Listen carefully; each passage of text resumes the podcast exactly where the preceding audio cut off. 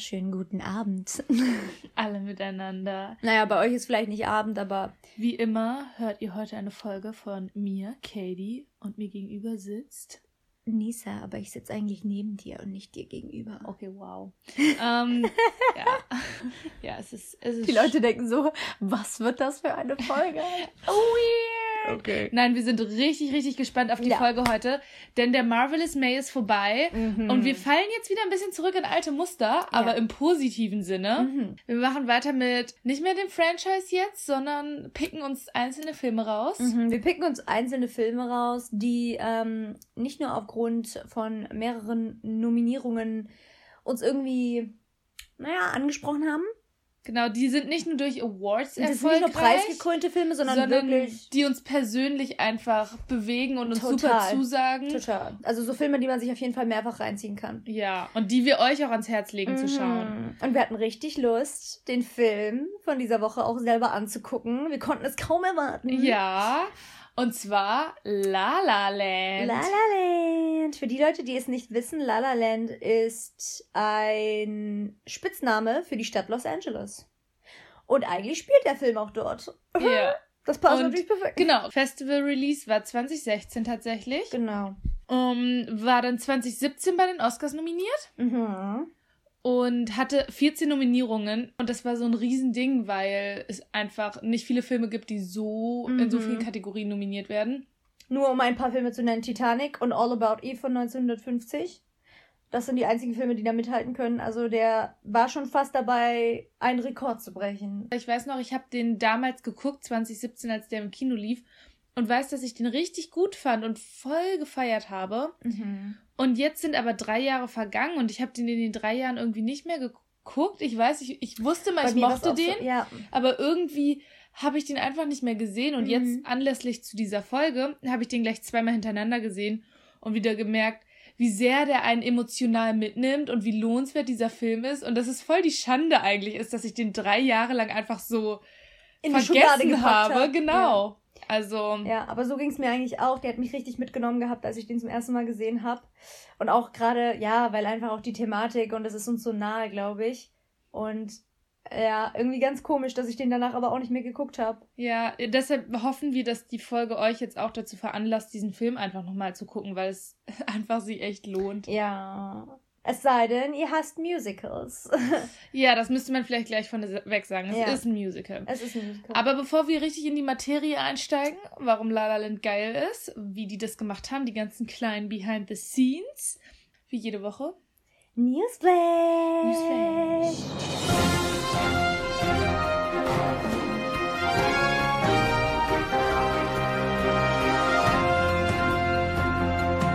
Lisa, hast du diese Woche News?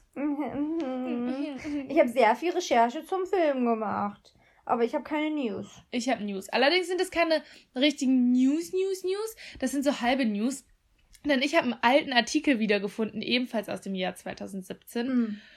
Und der handelte von Martin Scorseses nächsten Projekten und hauptsächlich von Iron Man, äh, Iron Man, von Irishman. Vor allem wow. Scorsese wird ganz sicher kein Iron Man-Film Er hasst es voll, er mag das gar nicht. Ähm, auf jeden Fall ging es hauptsächlich um Irishman. Den Film hatten wir ja auch schon in der Folge behandelt. Und damals haben die schon darüber geredet, was so seine nächsten Projekte sein werden. Und dass er die zusammen macht mit Leonardo DiCaprio. Mhm. Und ich liebe Leonardo DiCaprio. Deshalb habe ich mal schnell meine Recherche angestellt und geguckt, so, okay, wie weit sind diese Filmprojekte? Was ist da der Stand der Dinge? Drei Jahre sind ins Land gegangen. Irishman ist inzwischen raus. Was wissen wir über diese Projekte? Und tatsächlich hat sich da einfach vor wenigen Tagen, am 27. Mai, gab's Neuigkeiten dazu, zu dem Film Killers of the Flower Moon. Und Killers of the Flower Moon ist eine Buchadaption und mitspielen werden Leonardo DiCaprio. Ich habe das Buch. Sehr gut, du weißt ja, worum es geht. Ich habe es nicht gelesen. Oh damn, wow. Ich habe es mir nur gekauft, weil ich damals erfahren habe, dass Martin Scorsese einen Film darüber so, machen So richtig so. Auf jeden Fall, was voll cool ist, dieses Duo einfach Leonardo DiCaprio und Robert De Niro spielen beide ja, mit. Aber ich weiß tatsächlich, um was es geht. Es geht um die Native Americans, dass die umgebracht worden sind bei so einem Massaker. Interesting. Auf jeden Fall, was die News dazu betrifft, ist, der Film ist schon lange in Planung und im April 2020 hat sich festgestellt, dass das Budget nochmal angestiegen ist auf 200 Millionen US-Dollar. Und eigentlich hatten die schon Paramount Pictures, die involviert waren, um das Ganze zu releasen. Aber dadurch, dass das jetzt im April nochmal ähm, teurer geworden ist, brauchte Scorsese wieder noch mehr Produktionspartner und war im Gespräch mit Netflix und Apple TV.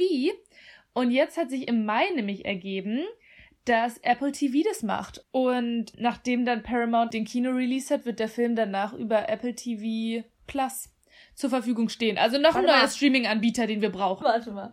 Es gibt auch Apple TV.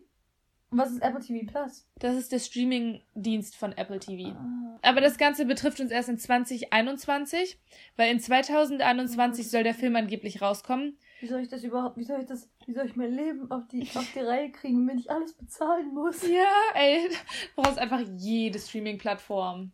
Es ist echt so, weil wenn der Film dann bei der einen ist, gerade bei der einen, bei, die man nicht hat, dann regt mich das auf.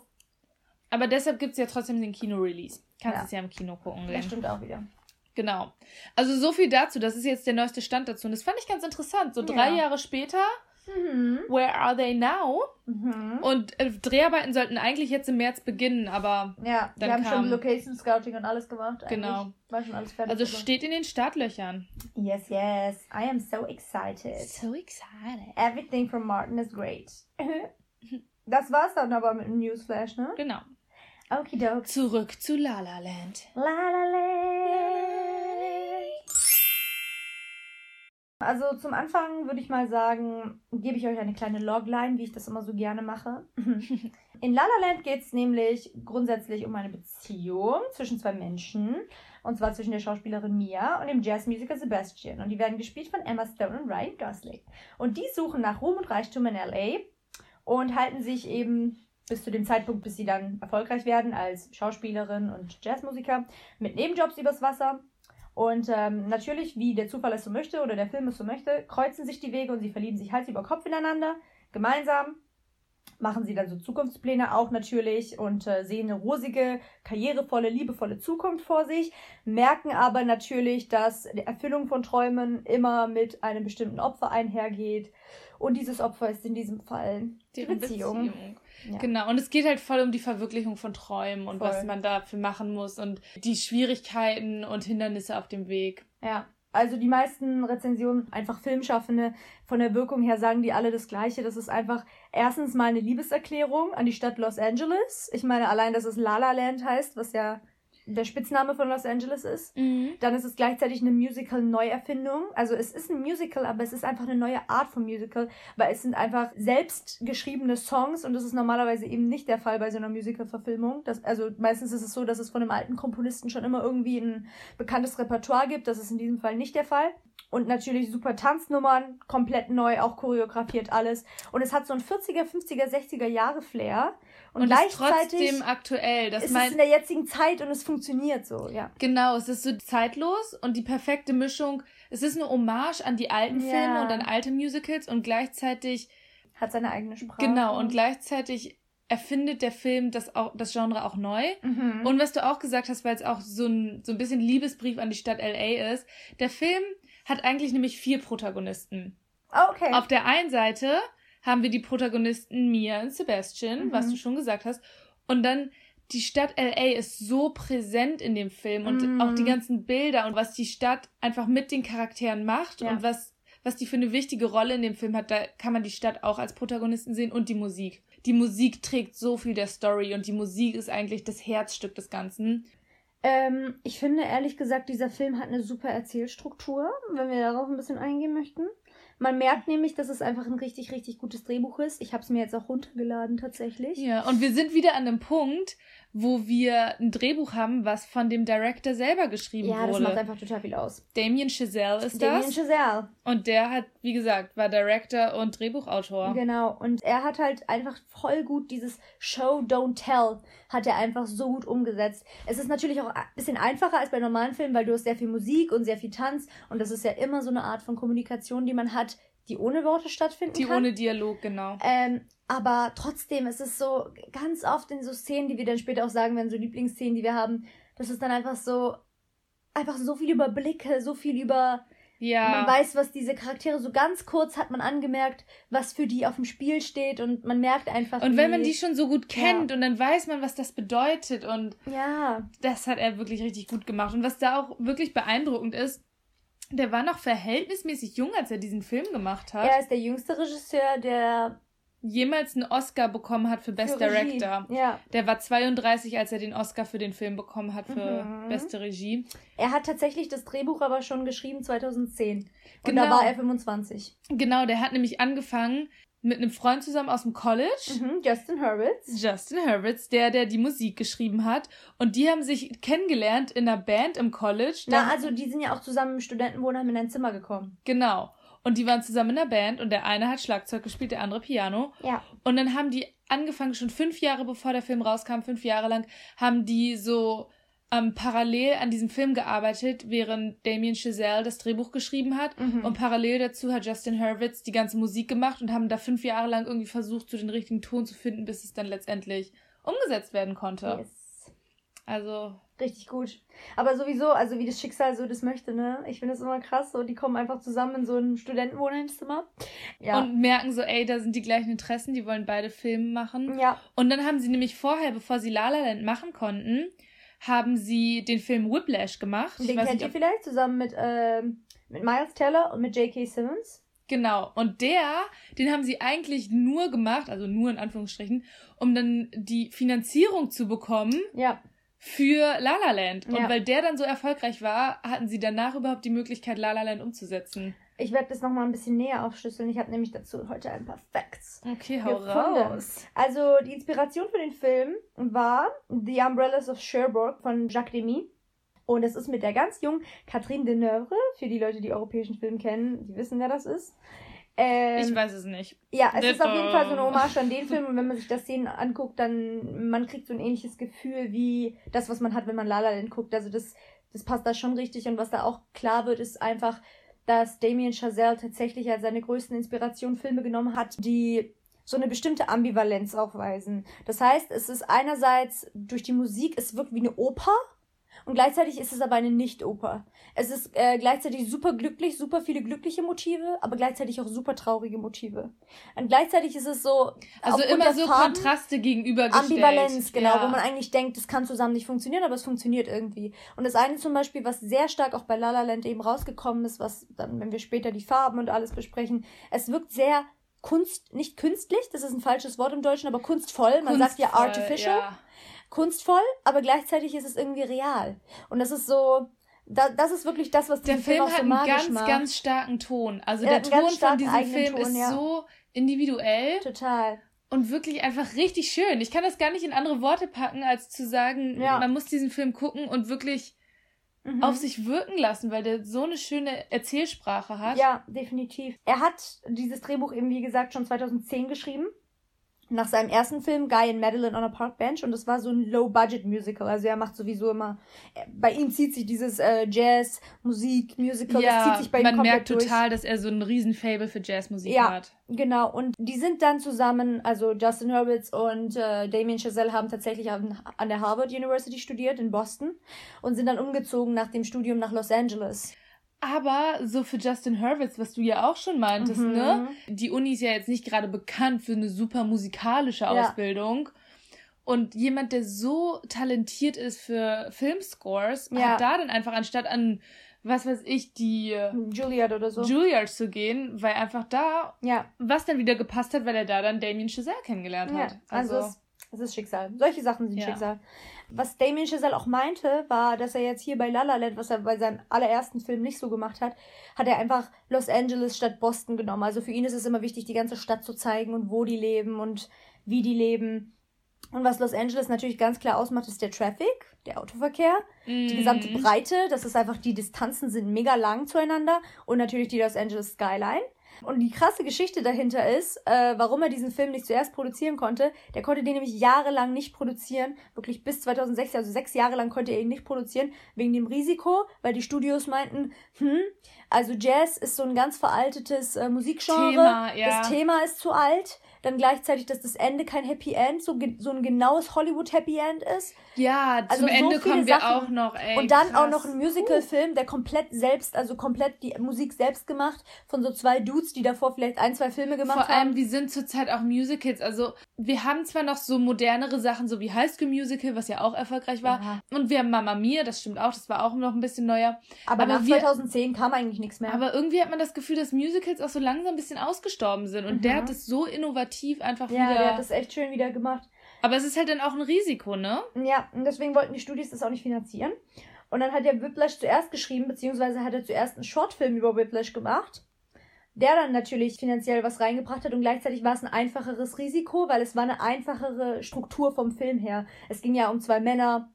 Der eine ist, wie sagt man, Schlagzeuger und sein, der andere Typ ist sein Lehrer und der Lehrer ist wie so ein Drill Instructor für den. Das ist so ein Storymodell, das kennen wir aus so Boxerfilmen. Von der Struktur und von den Inhalten war es ein bisschen mhm. mehr das Gewöhnliche, was wir kennen. Genau, also es war nicht so nicht risikoreich, so deswegen hat er das da bekommen.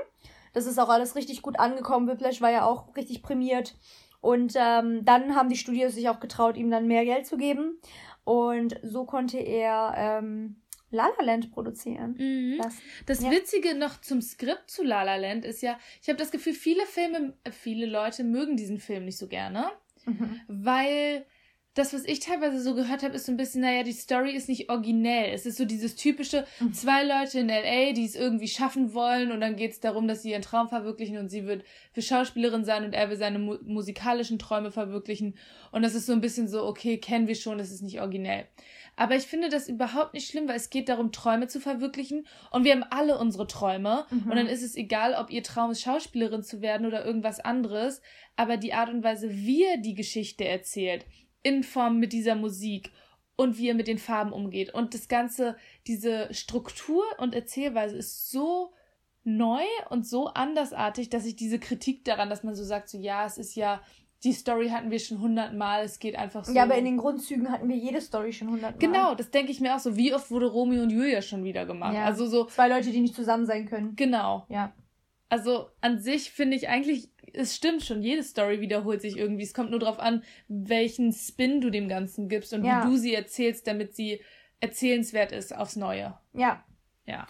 Ich würde tatsächlich noch mal kurz auch weiter auf die Musik eingehen, weil wir schon so ja, viel zu der Musik gesagt haben. Und das ist wirklich ein Punkt. Ich glaube, darüber muss man auch mehr reden, weil die Musik wirklich so ein entscheidender Teil einfach in. Von dem Gesamtfeeling einfach. In ist. dem Ganzen ist. Ja. Und wir hatten ja schon gesagt, die Musik wurde extra für den Film gemacht von Justin Hurwitz. Und er hat das alles geschrieben und wie gesagt, ihm war es wichtig, dass es so dieses Gefühl von alten Musicals hat und dass er davon inspiriert wird, aber dass es trotzdem modern klingt. Mhm. Und dann hat er so viele Versionen davon immer wieder komponiert und dann Damien gezeigt und die haben daran gearbeitet. Und als dann der Score, sage ich mal, fertig war mhm. und die die Noten komplett fertig hatten und dann nichts mehr dran zu rütteln waren, haben sie zwei Leute engagiert, die hatten auch so ein bisschen Broadway-Hintergrund, die dann die Texte dafür geschrieben haben. Das heißt, die haben sozusagen die Texte Stimmt, gar nicht geschrieben, sondern nur die Noten. Ja. Und dann kamen zwei andere rein, die dann gesagt haben, und das ist halt auch die Herausforderung, dann zu sagen, okay, wir kommen selber aus der Musikszene, aber wir dürfen an die Noten und so nichts verändern. Du bist nur noch hier, um Text dazu zu mhm. schreiben. Und das hat halt tatsächlich auch ziemlich gut, mhm. ziemlich gut funktioniert. Und die haben das halt alles mit einem riesigen Orchester aufgenommen, obviously, weil wenn man sich das anhört, das ist schon. Mhm. Und es war ein Orchester von bis zu 95 Leuten. Ach krass. 95 ist halt ein Riesenorchester. Mhm. Also ist schon schon crazy. Und die Musik erzählt auch die Geschichte. Ist ja klar, es ist ein Musical, die trägt für viel. Und es gibt eine Szene, ich finde, da kommt das richtig gut rüber. Wir haben ganz oft, die haben ja auch ein Theme, ganz klar, dieses Mia und Sebastian Theme. Mhm. Was wir irgendwie immer haben, das spielt Sebastian das erste. Du, du, du,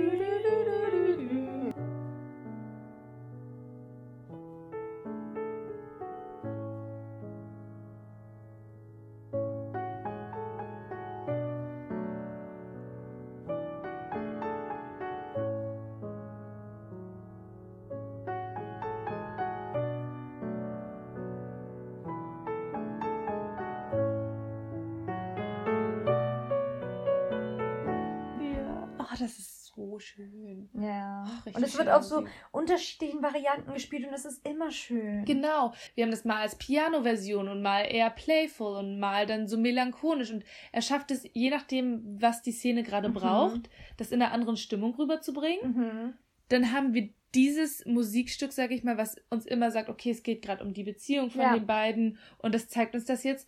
Und wenn die Beziehung von den beiden an so einem Bruchpunkt ist, es gibt so einen Moment, da haben die so einen so einen Streit, diese Auseinandersetzung, wenn er gerade in seiner Band ist und sie arbeitet an ihrem Play, was sie dann im Theater aufführen möchte. Ja. Und er tourt die ganze Zeit und sie muss proben und sie sehen nicht, nicht so viel. Und du merkst auch so, irgendwie, sie wollen ihre Träume verfolgen, aber es ist so ein bisschen an so einem Wendepunkt in ihrem Leben. Und dann haben sie so ein Armbrot zusammen und streiten sich. Mhm. Und normalerweise ist es, wenn sie zusammen sind, spielen sie auch zusammen am Klavier ihr Theme und singen das zu und singen auch City of Stars zusammen und so. Ja. Und in dem Moment, wo sie sich aber streiten und ihr, deren Beziehung so die ersten richtigen Brüche kriegt und du Ja. merkst, hier kommen so richtig Konfliktpunkte, macht die Musik das mit und du hast eigentlich nur so ein, bricht die Musik ab und sie haben keine Musik in ihrem Leben. Und das zeigt so, solange sie Musik im Leben haben, haben sie Liebe und Emotionen und Passion. Und sobald die Musik bricht, siehst du auch, dass es einen Bruch in deren Beziehung gibt. Ja. Genau. Also, ich würde auch voll gerne, weil das Ding ist ja, das ist ja irgendwo eine Liebesgeschichte. Aber gleichzeitig geht es ja darum, auch die Träume in die Realität umzusetzen. Also es geht viel um Träume. Es gibt auch viel, also was diesen Film auch vor allem ausmacht, rein erzählerisch, ist ja auch dieses, dass es immer wieder Sequenzen gibt. Meistens sind es dann natürlich die musikalischen Sequenzen, aber nicht immer, in denen quasi die Protagonisten in ihre Traumwelt abdriften und wo die sich vorstellen, wie könnte es sein. Zum Beispiel die Eröffnungsszene, wo die alle zusammen auf dieser Autobahn stehen und der Traffic in LA und es ist alles total voll und keiner kommt voran und auf einmal fängt einer an zu singen. Und das Krasse ist, was mir bis, äh, bis jetzt nicht aufgefallen ist, das ist ein One-Shot und deswegen kommt uns das so. Ähm, Aber das ist auch ein gefakter One-Shot. ja, es gibt Also, einen Schnitt. Ich, ein oder zwei Schnitte gibt's da drin. Ja. Aber das ist auch äh, choreografisch so eine Leistung gewesen. Ja, also diese Opening-Sequenz ist ja wirklich, wenn sie da auf dem Freeway sind. Eine fängt an zu singen, auf einmal springen alle aus den Autos raus, jeder weiß genau, in welcher Position er welche Jumps und Flips und Dance-Moves bringen Genau, muss. so viele Stunts mit dazwischen. Und dann, wenn das Ganze zu Ende ist, kommt so diese Titelsequenz La La Land. Ja. Und das ist so ein bisschen, das haben die auch gesagt, wie die Ouvertüre. Ja. Und ich finde, es passt so, weil Es ist richtig opernmäßig aufgebaut. Genau, und wir haben eigentlich Ihr die Leute, die. und so durch die, durch die Jahreszeiten und so. Ja, und die ganzen Leute, die wir in dieser Opening-Sequenz sehen, das sind alles Side-Characters. Also das sind nicht Mia und Sebastian, die da rumtanzen. Mhm. Aber diese Sequenz, auch wenn sie, sage ich mal, abgetrennt ist von der Handlung und von den Hauptcharakteren und so ein bisschen für sich steht am Anfang, zeigt sie uns genau den Ton des Films. Du Ja. weißt gleich in den ersten zwei Minuten, this is what you get. Es Ja. ist ein großes, buntes Musical Mhm. und das weißt du gleich von vornherein. Und das ist so der perfekte Start in diesen Film, um dir zu zeigen, so, ja, Ja, darum geht's. darum geht's. Auch Ja. mit dem Tanzen und mit, ja. Ja. Ich finde auch die ganze Unterteilung in, in die Jahreszeiten finde ich auch richtig gut, weil es fängt an mit Winter. Da kommen nämlich alle an. Alle kommen nach Los Angeles Mhm. irgendwie. Und nicht nur Mia und Sebastian, die sind halt Teil einer größeren Crowd. Und da begegnen die sich jetzt zum ersten Mal auf der Autobahn und äh, hupen eigentlich so, beziehungsweise Sebastian hupt Mias Auto an, weil die sich irgendwie nicht fortbewegt. Und sie zeigt ihm dann den Mittelfinger. Also da ist eigentlich erstmal nichts mit Chemistry. Das zweite Mal, wo sie sich sehen, ist, ähm, glaube ich, ich weiß gar nicht, ob es schon in der nächsten Jahreszeit ist. Ist noch nicht in Spring. Das ist nämlich das Coole. Im Winter sehen die sich nochmal wieder. Also wir haben aufgeteilt in ein Jahr. Eigentlich sehen wir mehr oder weniger ein Jahr. Das aufgeteilt ist ganz normal Winter, Spring, Summer und Fall. Mhm. Und da diese Jahreszeiten, dieser Zyklus wird benutzt, um uns zu zeigen, a, wo sind wir in der Geschichte und b, auch wo befinden wir uns in deren Beziehung zueinander. Denn im Winter ist es, die haben null Chemistry, die sehen sich, aber jede Begegnung, die sie miteinander haben, Ist so ist negativ. Ja. Also dieser Moment im, im Stau, au- so im Traffic, wo sie sich gegenseitig nicht mögen. Dann kurz darauf folgt so ein Moment, wo Mia ihn Klavier spielen hört, in diese Bar reingeht. Das war zur Weihnachtszeit. Und er aber gerade gefeuert wurde und sie nur so mega anrempelt und ja, er so hat voll sie, mit der Schulter angerempelt. Sie hat ihn nämlich spielen gehört. Genau, ja. und sie dachte sich so, oh, voll der romantische Moment und er ist nur mega pisst und geht einfach weg mhm. und das ist alles im Winter. Mhm. Und dann sehen die sich richtig lange nicht und das finde ich ist so schön gemacht, weil es geht nicht darum, dass alles zack auf zack passiert und dass du jemanden drei Tage hintereinander siehst. Es ist so, manche Leute siehst du vielleicht in deinem Leben und vergisst das auch wieder oder merkst es gar nicht oder wie ja. viele Verbindungen es in deinem Leben schon zu anderen Leuten gibt. Mhm. Und dann im Spring, erst viele Monate später, sehen die sich durch Zufall auf so einer Hollywood-Party wieder. Ja. Weil er da einen Gig hat und sie da einfach so als Gast ist. Ja. Und sie sich an ihn erinnert und dann so. Aber er sich auch an sie erinnert. Genau. Ja. Und das ist halt ganz Und cool. dann fängt sie an, ihn so ein bisschen zu necken und er neckt sie zurück. Und es ist dieses typische, oh, jetzt sind die Frühlingsgefühle da. Genau, und dann haben wir im Frühling, sie nähern sich an, im Sommer, sie haben ihre Beziehung, im Herbst bricht alles auseinander. Mhm. Und dann haben wir plötzlich Winter und dann Pause und dann fünf Jahre später. Mhm. Und das ist so cool, wenn man denkt erst, okay, der Zyklus geht von vorne los, jetzt haben wir wieder den Winter. Ja. Aber er geht nicht von vorne los, weil es sind fünf Jahre dazwischen passiert. Und ja. das ist dann so ein bisschen der Epilog und wir sehen, wo sind sie heute, was ist passiert. Ja. Haben sie ihre Träume verwirklicht? Ja, haben sie. Mhm. Sind sie noch zusammen? Nein. Und das ist echt das, was mich bei diesem Film so mitnimmt. Ja, das ist auch krass. Und das Krasse ist einfach, ich habe das nämlich mir dann auch dramaturgisch nochmal mehr angeguckt. Weil das Ding ist, am Anfang wird halt Mias Leben gezeigt, Sebastians Le Leben, wie sie sich kennenlernen, dann Beziehung, Umsetzung der Träume in die Realität. Und dieses Auseinanderleben, das kommt einfach, weil Träume natürlich dann diesen Platz einfüllen, beziehungsweise dass dann, dass sich das dann denen in den Weg stellt, weil das Ding ist einfach, wenn man Träume in die Realität umsetzen möchte, dann kommen die Träume auch in die Welt der Realität rein. Und die Welt der Realität ist einfach harsh und die ist nicht so, wie sie sich das vorgestellt haben in den ganzen musikalischen Szenen von der ersten Hälfte des Films. Ja. Weil wenn man Träume dann umsetzt, dann ist es ugly und dann ist es, dann ist es nicht so farbenfroh. Und das merkt man auch allein an der Kleidung, die sie dann tragen, weißt du? Wenn sie dann im Sommer sind oder wenn Mia gerade richtig hart am Hasseln ist und ihr eigenes Skript schreibt und auch, ähm, und auch er, er trägt dann nicht so super auffällige Anzüge wie am Anfang, weißt du? Und am Anfang war alles noch so ein bisschen farbiger und noch so Ich habe das Gefühl, die Farben gehen durch, also auf die Farben werden wir auf jeden Fall noch eingehen, weil ich habe das Gefühl, die sind im ganzen Film immer sehr bunt und vibrant, immer. Ja, das schon. Außer ganz, ganz am Ende in dieser fünf Jahre später Sequenz, ja. da trägt Mia eher schwarz-weiß. Mhm. Aber sonst sind sie immer sehr knallig. Ja. Aber an den Farben kann man ein bisschen ablesen, also von deren Klamotten und auch von der Beleuchtung, mit welchen Farben die Szene ausgeleuchtet ist, erkennt man, an welchem Punkt sind sie gerade, um ihre Träume zu verfolgen und an welchem Punkt sind sie in ihrer Beziehung. Das mhm. sind diese ganzen Elemente, die genutzt werden, um uns als, als Zuschauer zu erklären, was gerade passiert ja. Und das auf so vielen Ebenen. Nicht nur durch Skript oder Dialog, sondern durch Kostüm und durch Licht. Und deshalb ist es. Ja. Aber das ist das Bittersüße am Ende, was du nämlich sagst, wenn die Träume in die Realität kommen, das ist harsh und du musst Sachen dafür opfern. Mhm. Und wir haben zwar irgendwie ein Happy End, weil Mia und Sebastian verwirklichen beide ihren Traum und darum geht es ja für sie, dass sie es ihren Traum verwirklichen. So, es geht um Träumer und was du halt in deinem Leben erreichen willst. Ja. Aber du aber merkst, dass die Träume auch irgendwie. Und dadurch merkt man aber auch, dass die Träume irgendwie nicht so ganz komplett sind. Also ich weiß nicht, weil ich habe nicht das Gefühl, dass sie am Ende unglücklich sind, aber für mich war das zum Gucken, ich habe auch geheult am Ende. Ich habe so krass geheult, weil für mich war es so, du willst natürlich, dass sie zusammen sind, aber Mia ist verheiratet, sie hat ein Kind und du hast ja nicht das mm. Gefühl, dass mhm. sie unglücklich verheiratet ist. Es ist einfach das Leben, was dazwischen kommt. Aber man hat schon das Gefühl, sie ist glücklicher mit Sebastian. Hast du? Ja, doch. Nee. Die hat schon lebendiger gewirkt. Jetzt ist sie mehr gesettelt. Wir sehen sie halt nur. Aber das stimmt. Das muss ja nicht unbedingt halt heißen, dass sie unglücklich kurz ist. mit dem. Ja, das stimmt. Und das ist halt genau das Ding. Du entwickelst dich weiter und dein Leben geht weiter und dann denkst du so, wieso können die nicht zusammen sein? Und sie können nicht zusammen sein, weil inzwischen einfach so viel passiert ist und. Ja. Deswegen ja. geht es nicht. Das ist ja auch das Ding am Ende, dass es dann eine 5-Minuten-Montage gibt, weil jetzt ist alles in der Realität und sie haben nicht mehr diese Traumsequenzen und Musik- und Tanzsequenzen.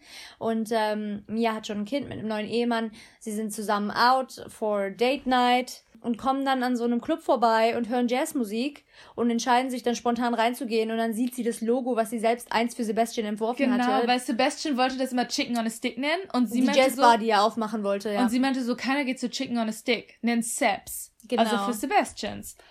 Und, und dann sieht sie, dass, dass er es so genannt hat und sie sieht das Schild und sie hat ihn noch gar nicht gesehen, aber sie weiß genau, wo sie ist. Genau, und wir wissen es auch und das löst ja. schon so viele Emotionen in einem ja. aus, dass du so denkst so, oh, she knows and ja. we know and he's gonna be there. Ja, und vor allem, und vor allem, er hat halt wirklich diesen Traum umgesetzt. Es geht wirklich nur um alten Jazz und Cocktails und mehr gibt's da nicht. Und da gibt's nicht irgendwie sonst irgendwas, was halt die Jazzmusik bisher immer so mega beleidigt hat. Sondern, und nichts fancy, modernes ja, und nichts sondern innovatives, sondern einfach Jazz. Genau. Und das war immer das, was Sebastian wollte und das hat er auch bekommen. Und äh, Mia sitzt da mit ihrem Ehemann und er will eigentlich die Band ankündigen, beziehungsweise dass er jetzt das nächste Stück kurz spielen wird. Und dann sieht er sie. Und dann sieht er sie. Und dann und kann er kurz Blicke nichts sagen. zwischen den beiden. Dann hat er kurz die Sprache verloren. Und dann fängt er an, natürlich ihr Theme zu spielen. Natürlich. Und in der Zeit spielt sich vor mir als innerem Auge einfach ihr letzter Traum in diesem Film sozusagen ab. Und zwar diese 5 Minuten Montage. Ähm, und das ist so eine Art Parallelwelt, in der sie quasi hätten zusammenbleiben können und was hätte passiert und was wäre und was könnte. Das Krasse ist einfach, was das nämlich so stark macht, das Ende und warum das so bittersüß ist. Weil ich habe mich gefragt, warum, warum heult man das? Warum findet man das so krass? Weil eigentlich sehen die beiden doch relativ glücklich aus, auch wenn sie nicht zusammen sind. Das Krasse ist, dass es nicht sowas ist wie, es war unvermeidbar, es war vermeidbar. Dieses Ende war vermeidbar zwischen den beiden. Äh, das finde ich nämlich voll interessant, weil ich habe, nachdem ich damals den Film das erste Mal gesehen habe, hatte ich das Gefühl, dass viele Leute diese, diese 5-Minuten-Montage am Ende unterschiedlich deuten. Mhm. Und das finde ich wieder so cool, wenn die einen Film so Interpretationsspielraum lässt. Also jeder interpretiert es, glaube ich, ein ja. bisschen anders. Und für mich war es halt so, okay, die hatten ihre Liebesgeschichte am Anfang, aber es ging trotzdem immer darum, ich möchte meinen Traum verwirklichen. Am Ende haben sie ihren Traum verwirklicht. Und jetzt haben wir diesen, diesen kleinen Moment, diese 5-Minuten-Montage und wir fragen uns, okay, heißt das, es wäre vermeidbar gewesen oder heißt das, okay, das sind unsere Träume und so haben wir es uns vorgestellt, aber die Realität sieht nun mal anders aus mhm. und Träume werden nicht so wahr, wie du sie dir ausmalst, weil mhm. das Leben kommt dazwischen. Und sind sie am Ende glücklich oder sind sie so ein bisschen melancholisch und trauern dem hinterher? Es hat halt so ein bisschen, man kann da rein interpretieren, was man halt selber, ja. glaube ich, für sich auch will. Ja. Ich bin nach dem rein logischen Ansatz gegangen, weil ich habe mir gedacht, okay, jetzt mal rein logisch, was wollten die am Anfang? Und was wäre denn so blöd gewesen, wenn sie zusammengeblieben wären? Und tatsächlich kommt Sebastian in dieser Version der Interpretation nicht so gut weg. Ich glaube es voll anders, weil ich glaube, dass du wirklich Beziehungen haben kannst und du kannst auch sagen, dass die super wichtig für dich sind. Und ich frage mich, was ist jetzt wichtiger, dein, dein Lebenstraum verwirklichen? Aber dass du dich ausgefüllt fühlst? Mhm oder die Person an deiner Seite zu haben. Ich will dir mal ein paar Steps sagen und dann sagst du mir, ob du findest, okay, das hätte eigentlich auch Sinn machen können. Okay? Okay. Also, es geht damit los. In dieser Parallelwelt, was da anders hätte passieren können, also was quasi so stattgefunden hat, aber was hätte anders sein können? Und das sind vier Punkte. Das erste ist, wo sie sich zum ersten Mal sehen und er an ihr so harsch vorbeigeht und sie einfach nur so an der Schulter streift. Da hätte er sie geküsst sozusagen in dieser Parallelwelt. Und das heißt ja, sie wären früher zusammengekommen wahrscheinlich.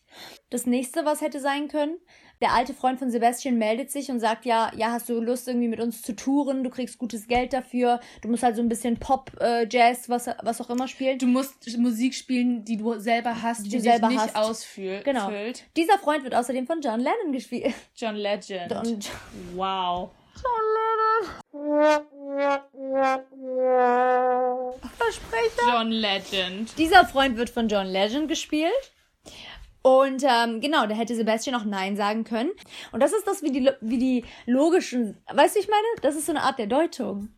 In dem Fall. Ja, also ich habe es für mich halt so, wie gesagt, jeder sieht es anders. Ich habe es für mich so interpretiert, dass so dieses Bittersüße ist, das Leben kommt dazwischen. Und das Leben ist nicht so, wie du es dir ausmalst. Und ja. diese fünf Minuten Montage ist, wie man es sich ausmalt. Ich will meinen Traum verwirklichen, ich will den Mann, ich will die Beziehung, ja. ich will diese Partnerschaft, ich will alles. Ja. Aber das Leben kommt dazwischen und das Leben ist nicht so perfekt und das Leben hat Höhen und Tiefen.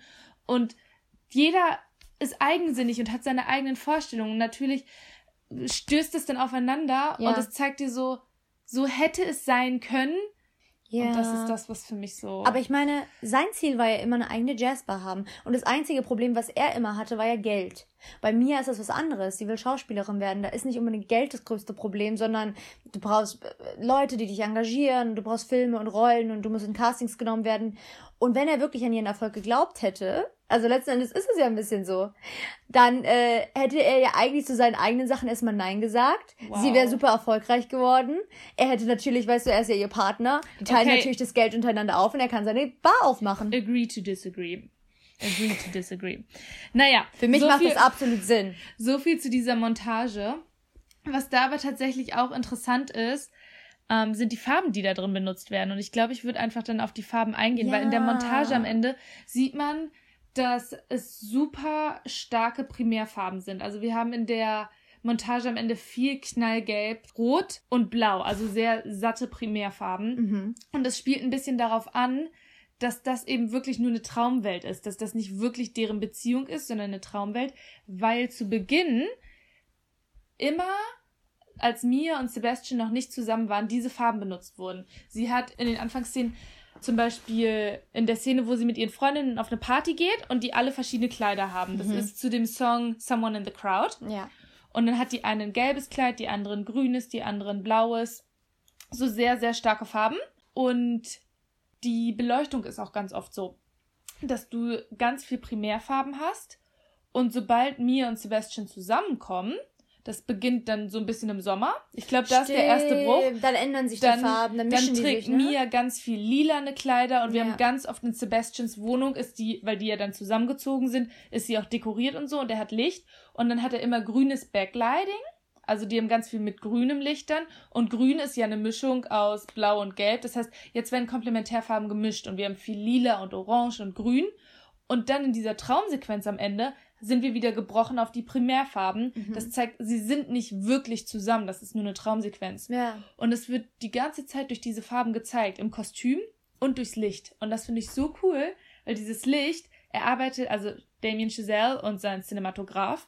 Äh, Linus äh, Sandgren. Genau, Linus Sandgren. Linus, Linus sagen die immer, Linus Sandgren. Aber Linus, ja. Genau, die arbeiten ganz viel mit rotem Licht. Und ich finde das so geil, weil mich erinnert das so an so teilweise alte Hitchcock-Filme. Ja. Und auch an Martin Scorsese-Filme. Mhm. Und das finde ich so, ich glaube, da haben die sich wahrscheinlich ein bisschen was abgeguckt. Ich glaube auch. Weil die richtig oft mit so Licht von hinten arbeiten, wenn die so von hinten beschienen werden und dann mit rotem und grünem mhm. starkem Licht. Und das rote Licht sehen wir in verschiedenen Szenen. Ich habe mir das mal rausgeschrieben. Wir sehen das ganz am Anfang, wenn Mia in ihrem Badezimmer steht ja. und aus der Dusche kommt, kurz bevor sie auf diese Party gehen, von der wir eben gesprochen haben. Dann sehen wir das, wenn sie Sebastian das erste Mal spielen hört in dieser Bar nach der Party. Dann ist diese Bar hat so ein so ein rotes Licht vor der Tür mm. und dann mm. steht sie da und dreht sich dann um und geht in diese Bar. Da haben wir auch das rote Licht. Dann haben wir rotes Licht später, wenn Mia Sebastian ihr Play vorspielt und wenn sie so sagt so ja, ich spiele dir das vor, wie ich das veröffentlichen will und er sagt so, oh, das ist super und die sind in seiner Wohnung und da haben sie auch, die Lampen sind alle rot. Und ich sehe da drin, dass dieses rote Licht so ein reoccurring Theme ist, also dass mhm. das immer wieder auftaucht, wenn es um deren Träume geht, die sie verwirklichen wollen, aber in dieser Industrie. Es ist noch nicht, also es ist noch diese Träume, die sie klein halten am Anfang. Ja. Weil Sie will Schauspielerin werden, aber kriegt die ganze Zeit nur Absagen. Sie will ihr Play machen, aber keiner kommt und sie scheitert und sie will dann keine Schauspielerin mehr sein. Er spielt in der Bar, wo er nur Jingle Bells spielen darf und gefeuert wird, weil er sein eigenes Jazz macht. Das rote Licht ist immer, sie wollen ihren Traum verwirklichen, aber es ist immer diese Blockade, die dazwischen steht, ihren Traum wahr werden zu lassen. Und dann haben wir immer das rote Licht. Und das grüne Licht sehen wir immer, wenn Sebastian und Mia zusammen sind in einer Beziehung. Und das ist so. Das mm. Licht erzählt dir auch schon die Geschichte. Ja. Ja, da passt einfach alles. Ich muss ehrlich sagen, also ich meine, 14 Nominierungen für den Oscar, da ist auch wirklich jedes Apartment. Und die haben ja halt auch mega viele bekommen. Die haben, ja. Doch, sechs Oscars haben sie bekommen. Ja. Und wie gesagt, also das, was das Licht in der Cinematografie betrifft, passt genauso aufs Kostüm, hatten wir auch drüber geredet. Ja. Zur Cinematografie finde ich noch ganz interessant, was so zu diesem ganzen Stil des Films passt. Die mhm. haben das nicht digital gedreht, sondern auf 35 mm oh. Film. Jeder weiß, wie teuer das wieder wird. Ah. Ja, genau.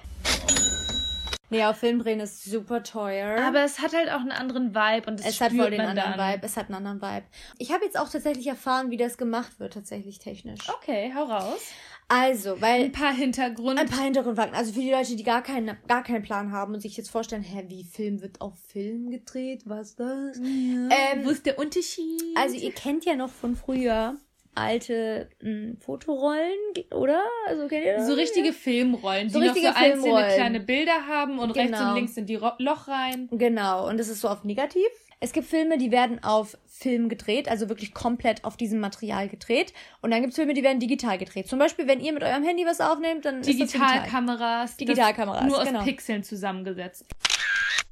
Es macht nämlich insofern einen Unterschied, dass ähm, wenn ihr zum Beispiel Filme aus den 80ern, 90ern oder schon die Zeit davor anguckt und euch fragt, ja, warum hatten das so ein, das hat irgendwie so ein komisch, so ein Mood, so ein Effekt, so ein, so ein. Manchmal hat man auch das Gefühl, es ist so ein bisschen so ein Grain. Es ist, also es ist ja so körniger. Es ist ja körniger. Genau. Auf jeden Fall. Es ist einfach ein körnigeres Bild und ähm, man hat irgendwie viel mehr so diesen, es wirkt irgendwie viel realer. Es ich wirkt das halt Gefühl, tatsächlich ein bisschen oldschool, ja. weil man es eben mit diesen alten Filmen verbindet, die noch auf Film gedreht wurden. Ja, und ich finde, es macht total viel aus und es gibt so viele Leute, die sagen, das macht überhaupt nichts aus. Heutzutage digital ist genauso blöd. Tatsächlich Nein. wusste ich das früher auch nicht, weil es bei mir relativ lange gedauert hat, bis ich auch den ersten Film im Kino auf Film geschaut habe. Mhm. Weil ganz oft drehen die zwar auf Film oder ähm, machen das auf Film und digital. Mhm. So, ich sag nur, aka Uh, Nick Quentin macht es nur auf Film, aber irgendwelche, es gibt irgendeinen Regisseur, der macht immer alles doppelt. Der macht das immer digital ja. und auf Film.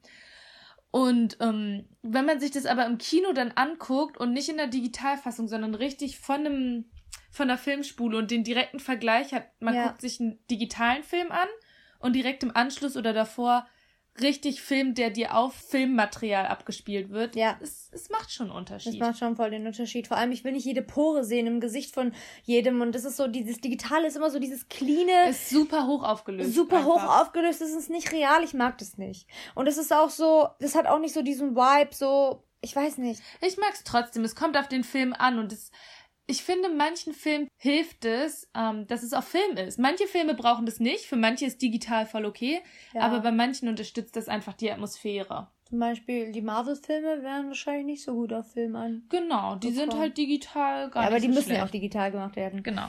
Anyways, 35 Millimeter.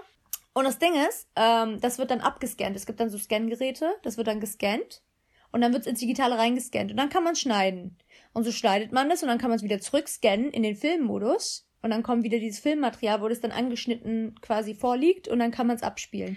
Gleichzeitig kann man es aber auch so machen, dass man von Anfang an digital dreht, digital schneidet und dann aber auf Film belichtet.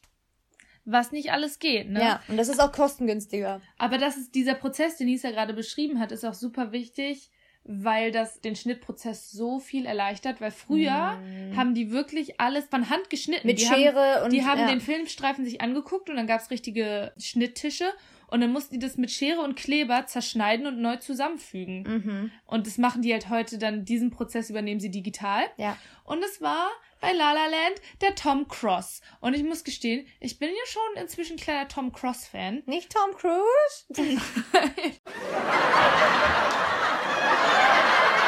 Tom Cross. Und der hat auch schon Editing gemacht bei Whiplash und witzigerweise vorher wirklich viel mehr so kleinere Projekte und Indie-Projekte. Und La La Land war das erste Mal so ein großer mit einem größeren Budget, was für Hollywood-Verhältnisse auch kein Riesenbudget war. Es war im einstelligen Millionenbereich. Ja, 30 Millionen, zweistellig. Genau, zweistelliges Millionenbereich. Aber selbst 30 Millionen, wir haben eben in den News davon geredet, dass Scorsese 200 Millionen braucht. Crazy. Ähm, und dann war es so ein bisschen so, okay, Tom Cross soll das aber machen, aber es war halt sein erstes Mal so ein, so ein großes Ding. Und er meinte dann auch so, die haben angefangen zu drehen im September und dann hatten sie richtig Zeitdruck, weil sie wollten den Film einspielen bei Festivals. Wir haben ja gesagt, Festival Release war der erste mhm. 2016 und im Kino lief der aber erst halt später. Mhm. Und die hatten den Picture Lock aber schon am 6. Dezember. Das heißt, sie haben im September gedreht, haben dann ein paar Monate Dreh, haben dann Picture Lock, das heißt, dann darf man nichts mehr an den Bildern verändern und dann kann man danach noch ähm, Grading machen und den Sound mixen und all sowas, aber die Bildreihenfolge muss stehen, ist im Dezember und dann wurde der bei Sundance schon im Januar gezeigt. Heftig. Dass er das aber auch hinbekommen hat. Also so, in, wenn man vergleicht zu Filmen, über die wir sonst gesprochen haben, Marvel-Filme, die sind ein Jahr lang in der Postproduktion. Klar haben die auch super viel so VFX-Effekte und diese Visual Effects ja. einfach.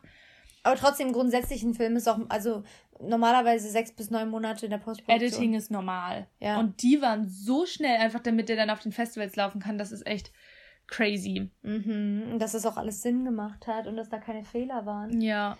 Das ist schon heftig. Aber dieser Tom Cross, der hat auch äh, The Greatest Showman tatsächlich geschnitten. Und No Time to Die, den neuen James Bond-Film. Mm. Lohnt sich vielleicht mal anzugucken. Was ich hier tatsächlich auch richtig schön finde, was er gemacht hat, wir haben ja oft darüber geredet, dass der Film eine Hommage an alte Musicals sein soll. Und das haben die dann auch durch die Übergänge gezeigt, weil mhm. heutzutage ist es ganz normal, dass man mit normalen Schnitten arbeitet. Du hast einfach ein Bild am nächsten und dann ist ein Cut dazwischen. Und früher hatte man ganz viel so Cross-Dissolves also das sind so Übergänge, wo die Bilder übereinander gehen oder so Dip to Black, dass du siehst, du hast eine Schwarzblende und das geht so langsam über. Oder so dieses und die Iris und das ist nämlich voll bekannt. Das ist so wie wenn es in so einen Kreis reingeht, so wie früher dieses Happy End und dann wurde es außen herum komplett schwarz, bis dann nur noch ein Kreis war und der Kreis hat sich dann so geschlossen in der Mitte des Bildes. Genau und das haben auch an einigen Stellen benutzt und besonders auffällig an der Stelle, wo sich Sebastian und Mia das erste Mal küssen. Im Kino. Im Planetarium. Stimmt, im Planetarium. Davor okay, waren sie, davor waren sie im Kino, davor waren sie genau. im Kino. Und im Planetarium, sie küssen sich endlich und die Musik ist an ihrem Klimax und dann haben wir diese Iris-Blende. Ja. Und die ist so auffällig, weil unser Auge das gar nicht mehr so gewohnt ist aus den modernen Filmen, ja. dass du direkt merkst, so, okay, ich ja. bin hier zurückversetzt. Ja. Voll. Und damit haben die halt auch super viel gearbeitet, was, ja. was dann so an die alten Filme erinnert. Voll. Und ähm, dann hatten wir schon darüber gesprochen, über diese Rhythmen, die er erzeugen wollte. Aber wir haben neben diesen Jahreszeitenrhythmen auch einen Rhythmus, der ganz besonders ist.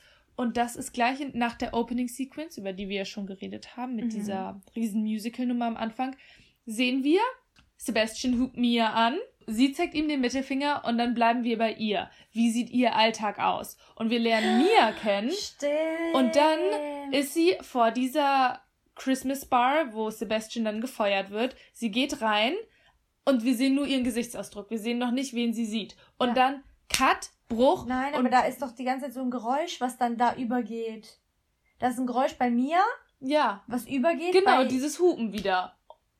Ah. Und so werden wir dann zurückgeholt und springen wieder an den Anfang und sehen dann Sebastian in seinem Auto. Wie er den, wie er eigentlich die ganze Zeit. Und dann sehen wir hat. alles aus seiner Perspektive. Ja. Und das ist total interessant, weil du einfach so zwei Anfänge parallel hast und im Normalfall, in normalen Narrativen vom Film, wie wir es gewohnt sind, es so hättest du Intercutting. Genau, ja. du hättest ihre Version, seine Version, ihre und du springst so hin und her. Bis sie sich treffen. Ja. Genau. Und die wollten aber, Damien Chazelle und Tom Cross wollten, dass das so wirkt, dass man am Anfang wirklich merkt, die sind einsam. Die haben sich nicht und sie versuchen ihren Traum zu verfolgen, mhm. aber jeder für sich und dadurch, dass sie auch immer Absagen bekommen und scheitern, sind sie halt schon sehr einsam in ihrer Welt. Und diese Einsamkeit sollte halt dadurch gezeigt werden, dass wir nicht dieses Intercutting haben. Die sind auch cinematografisch nicht miteinander verbunden, mhm. sondern voneinander getrennt und alleine. Und deshalb haben wir diese getrennten Anfänger, um den ja. Charakter kennenzulernen. Und auch der Weg quasi von beiden in die Bar. Also wie sind genau, beide in wie sind Bar beide gekommen? da gelandet? Ja. Also das war auch echt das stark. Ja cool. Und der Anfang war tatsächlich erst anders. Die haben nämlich diese Musical-Szene am Anfang nicht gehabt und haben sich dann gedacht, okay, wir haben jetzt unsere erste Schnittversion und erst nach 15 Minuten haben wir die erste Musical-Version, wenn Mia dann mit ihren Freundinnen singt, diese Someone in the Crowd. Mhm und dachten sich so, okay, nee, wir können nicht 15 Minuten warten, wir müssen den gleich von vornherein zeigen. Das ist ein Musical ja. and this is what you get. Ja. Und haben das dann nachträglich noch so geschnitten. Also das war am Anfang eigentlich anders geplant. Aber da sieht man mal wieder, wie viel sich einfach durch Editing am Ende noch entscheidet. Und wie viel sich da ändern kann in so einer Idee. Definitiv. Das ist schon so. Also wie gesagt, jedes, jedes Department ist super stark rausgestochen. Ich finde, Kostüm ist auch nochmal so ein Department, was richtig, richtig stark rausgestochen ist. Hat keinen Oscar bekommen war aber auf jeden Fall nominiert. Ja, und das Kostüm äh, wurde übernommen von Mary Zophris. Die hat auch schon Gangster Squad gemacht, wo sie mit Emma Stone und Ryan Gosling zusammengearbeitet hat. Und die haben sowieso schon öfter zusammengearbeitet. Das ist jetzt das dritte Mal, ja. Und bei Battle of the Sexes, wo auch nur Emma Stone gespielt hatte, da hat sie auch die Schauspieler eingekleidet. Also die kannte schon die Leute, mit denen sie auch wieder gearbeitet hat.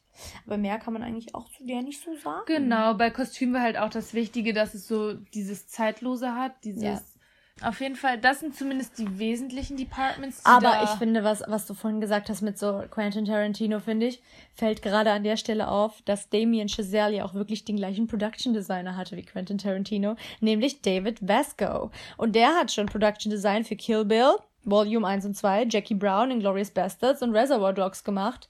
Alles Quentin man Tarantino sieht so die Industrie, ne? Alle man kommen sieht, wieder. ja, aber man sieht auch vor allem noch das kleinste Impact ist so gleich so, ah, das ist daran verbunden und ah, das ist damit verbunden. Ja, man sieht's halt wieder. Ja. Ich glaube, der Cast ist relativ klein gehalten. Also es gibt immer sehr, sehr viele Side-Characters. Ja, aber die wesentlichen, wie gesagt, das sind die vier. Emma Stone und Ryan Gosling und dann L.A. und die Musik. Also klar Stimmt. gibt's auch noch mehr Leute, die drin auftauchen. John Legend. John Legend. Fun Fact an dieser Stelle. Ich find's sehr witzig. Weil Ryan Gosling spielt einen Pianist, der total Jazz begeistert ist, konnte aber vorher nicht wirklich gut Klavier spielen. Und er mag auch kein Jazz. Ja, auch witzig, ne, mochte vorher gar kein Jazz. und hatte dann drei Monate in der Pre-Production, in denen er einfach täglich Klavier gelernt hat und das so in sich reingeprügelt bekommen hat. Und John Legend, der dann mit ihm ja in dem Film in einer Band spielt, ist bekannt dafür, wie er Piano spielt und dass er einfach richtig starke Klavierstücke hat, spielt aber in dem Film jemanden, der Gitarre spielt und musste extra für den Film lernen, Gitarre zu spielen. Das heißt, John Legend, der Pianist, spielt Gitarre und Ryan Gosling kriegt so sein ikonisches Instrument, das Piano, also spielt den Ja. Keys und so. Ja. Und das ist irgendwie ein bisschen Ja, ironisch, aber auch witzig. Der Film ist. Wollen wir mal gleich raushauen, was der alles bekommen hat? Ja, hau raus. Wir sagen immer so, ja, der hatte so viele Nominierungen. Ja, ey, also der war ja bei Gewinne, also pass auf. Das Ding ist das, wenn man jetzt alle Festivals der Welt und alle, wo man halt Filmpreise gewinnen kann, wenn man das alles zusammennimmt, ne? Und wo er überall auch rein, eingereicht wurde. Also er wurde insgesamt 287 Mal nominiert. 287 Mal. 287.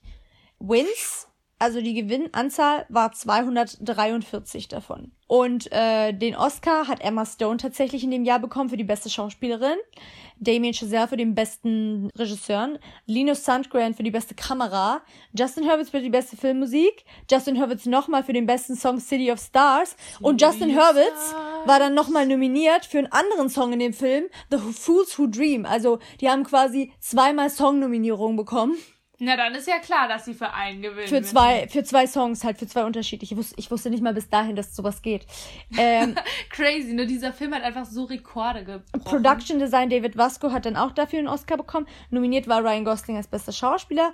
Ähm, bester Film, das war ja dieser Fail damals mit Moonlight. Ich weiß nicht, ob ihr die Oscars in dem Jahr geguckt habt, aber es war so ihr ein Fail. Ihr habt safe auf Instagram oder so gesehen. weil jeder kennt diese Story, wie einfach Best Picture, so gefühlt der wichtigste Oscar des Das war Abends. Faye Dunaway, diese, die alte Grand Dame Schauspielerin, eine ganz bekannte, die auch schon sehr alt ist und dann noch so ein Typ, aber seinen Namen weiß ich nicht mehr. Und die sollten das verkünden. Und die hätten einfach einen Briefumschlag bekommen und da drin stand Best Picture La La Land. And the Academy Award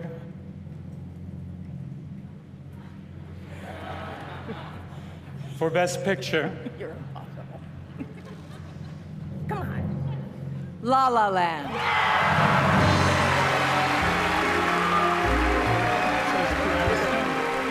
Und dann haben die das natürlich so vorgetragen und die kamen auf die Bühne kamen und haben alle sich auf voll die Bühne, gefreut, Emma so, Stone, oh, Wir alle. haben den Oscar Wir Best haben den, Picture. weil das ist der wichtigste Preis eigentlich, der beste Film. und, und dann kam We lost, by the way, but you know.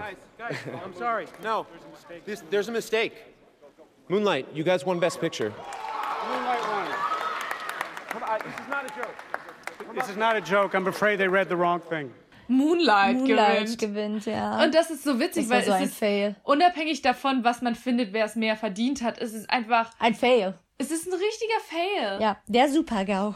Naja, auf jeden Fall, ähm, das war auf jeden Fall sehr lustig. Aber wenigstens waren sie ja nominiert und das ist auch schon mal eine große Sache.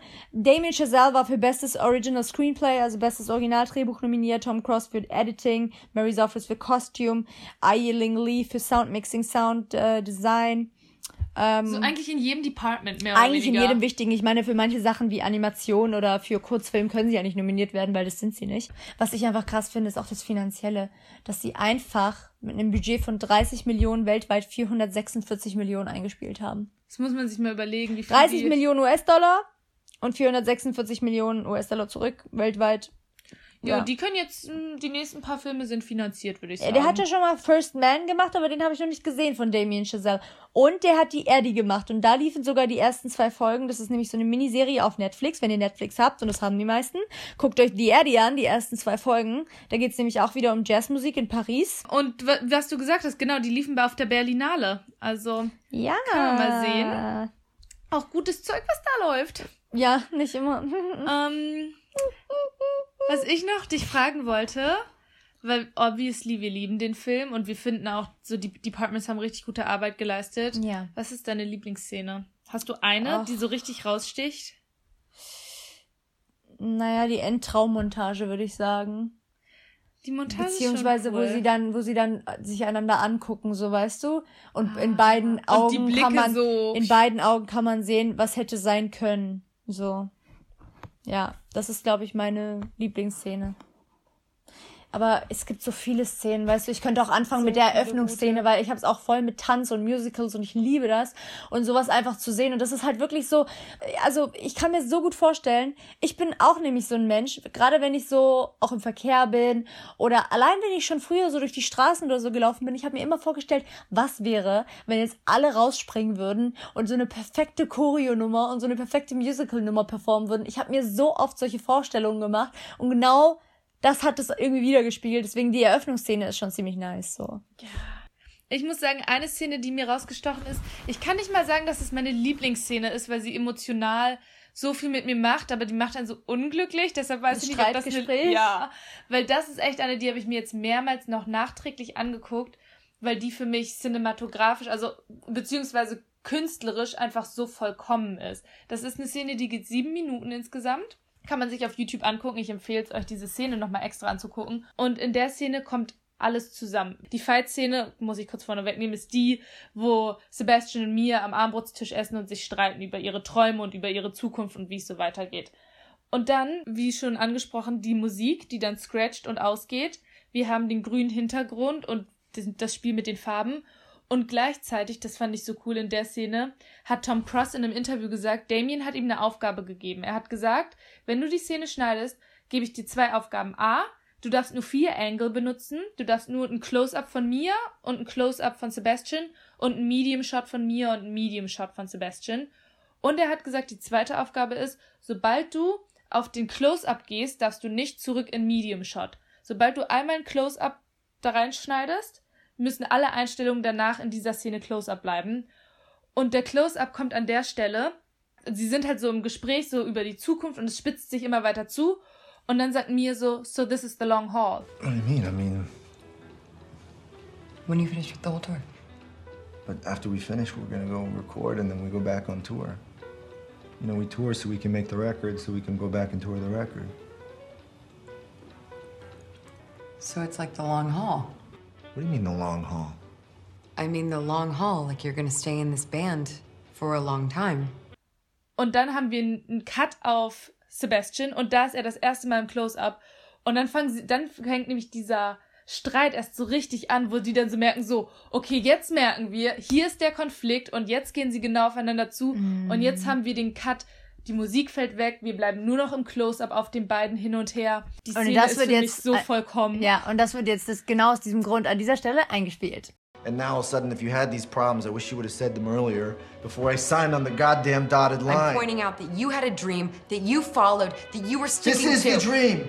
This is the dream. This is not your Guys like me work their whole lives to be in something that's successful, that people like. You know? I mean, I'm finally in something that that that that that, that people enjoy. Since when do Just you 'cause I care don't enjoy about it being matter. liked? Why do you care so much about being liked? You're an actress. What are you talking about?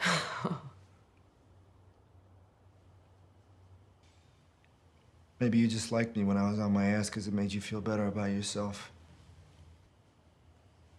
Are you kidding? No? Also, wie gesagt, das ist, phew, nicht zwingend meine Lieblingsszene, weil wie gesagt, Ich weiß, aber ein es ist schon Streit, eindrucksvoll, weil echt mit so wenig Mitteln und das Schauspiel allein reicht halt aus. Genau, So. es ist das Schauspiel, was die Emotionen gerade trägt. Und du siehst einfach, wie alle Departments gerade zusammenkommen. Du brauchst keine fancy Effekte und keine crazy Kamerabewegungen. Du siehst einfach, wie, jedes Department macht so seinen Job und du denkst, es ist nur eine Kleinigkeit, aber wenn alles zusammenkommt, ist es vollkommen. Mhm. I'm loving it. Definitely.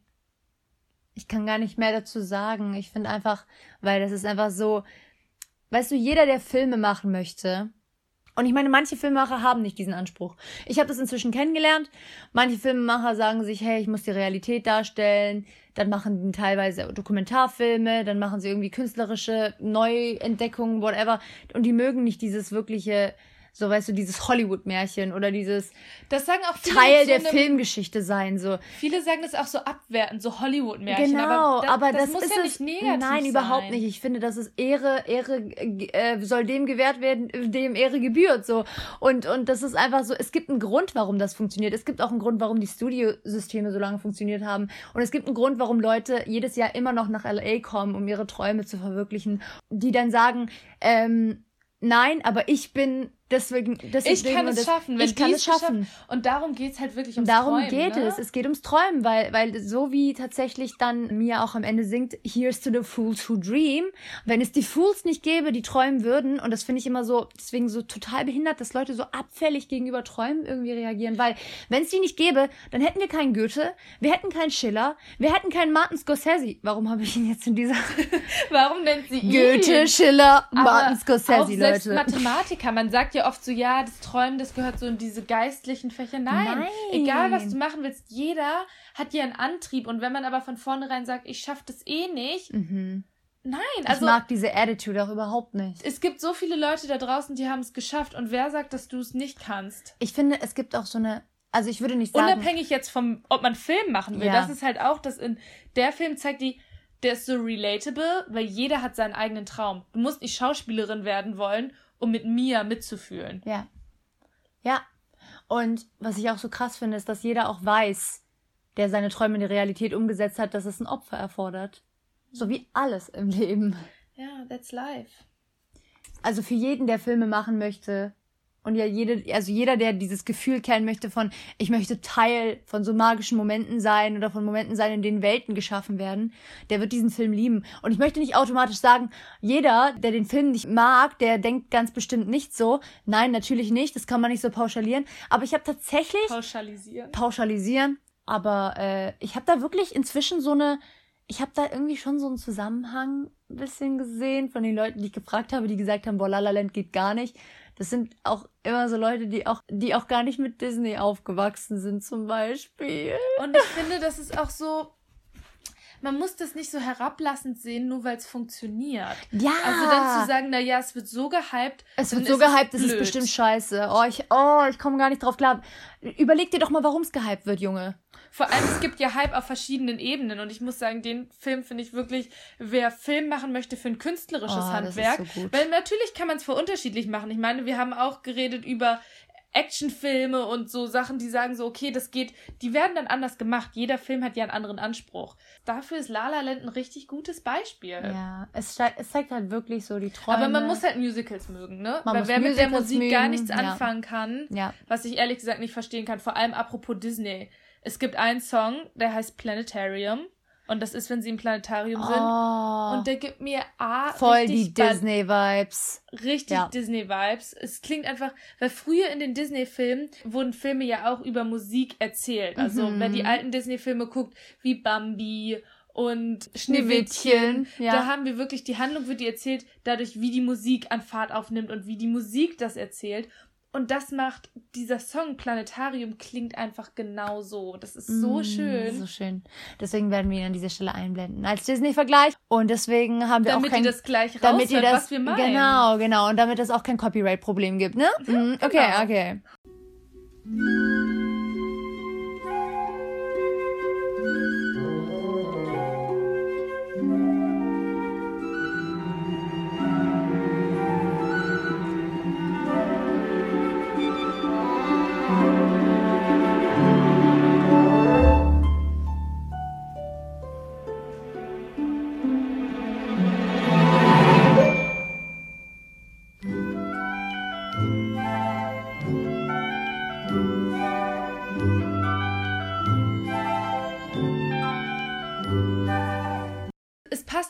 Weil es gibt dir die Disney-Vibes Und dann haben wir so diesen Standardtanz von den beiden und der hat so ein bisschen was vom Ballett. Als ich den das erste Mal gehört habe, den Song, dachte ich an Disney und an Nussknacker. Mhm. Weil Nussknacker ist für mich so, was ich assoziiere mit Ballett. Ja, ist auch Und das ja. verbindet dieser Song so. Nee, für mich ist es Schwanensee. Für mich ist es Schwanensee. Jeder hat ja so seins, aber für mich dieses ganze leichte, schwebende und wie sie dann Mhm. auch durchs All tanzen, das hat so richtig so was von einem Ballett irgendwie. Ja, echt schön. Also Leute, zieht euch diesen Film rein. Leider ist er auf keinem Streaming-Portal erhältlich. Man muss ihn äh, ausleihen oder kaufen. Ja, das war's. Wir hoffen, ihr guckt jetzt La La Land. Ja, wirklich. Guckt ihn an und träumt, Leute. Träumt. Träumt. Träumt.